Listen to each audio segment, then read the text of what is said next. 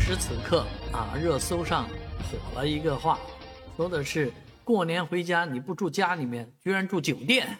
那其实这个事儿，我在年前还真的遇到过这样的事儿啊。我们这家里面的亲戚来上海了，人家是住的酒店啊。我们呢，家庭其实房子也很局促啊。那某种程度来讲，老一代人就觉得，为什么不让他们住你家里？为什么要住酒店呢？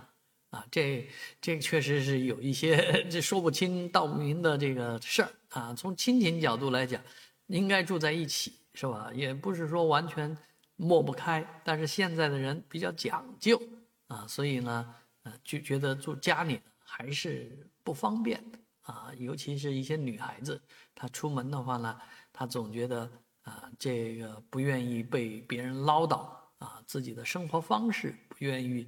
与家人啊那种低标准的生活标准啊融在一起，所以呢，呃，很多人选择住酒店啊。这个住酒店能够避免很多家庭战争啊。我刷抖音的时候就已经发现有人说我已经回家了啊，我已经回上海了啊，不在家里待了，就待在家里待一天。为什么呢？吵架了啊，回家以后啊，发生这个观念上、意识上的冲突，吵了架以后就。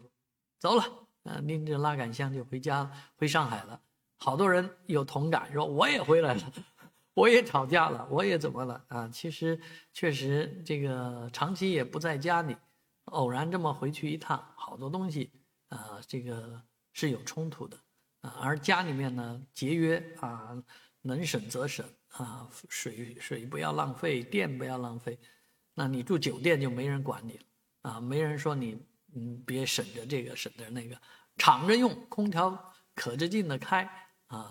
当然，这也不是一个可取的办法啊。也我们也不提倡浪费，但是确实在酒店住呢，住的可能更自在一点。我不知道您怎么看？过年回家是住家里呢，还是应该住酒店？你是怎么选择的？欢迎在视频下方留言告诉我们。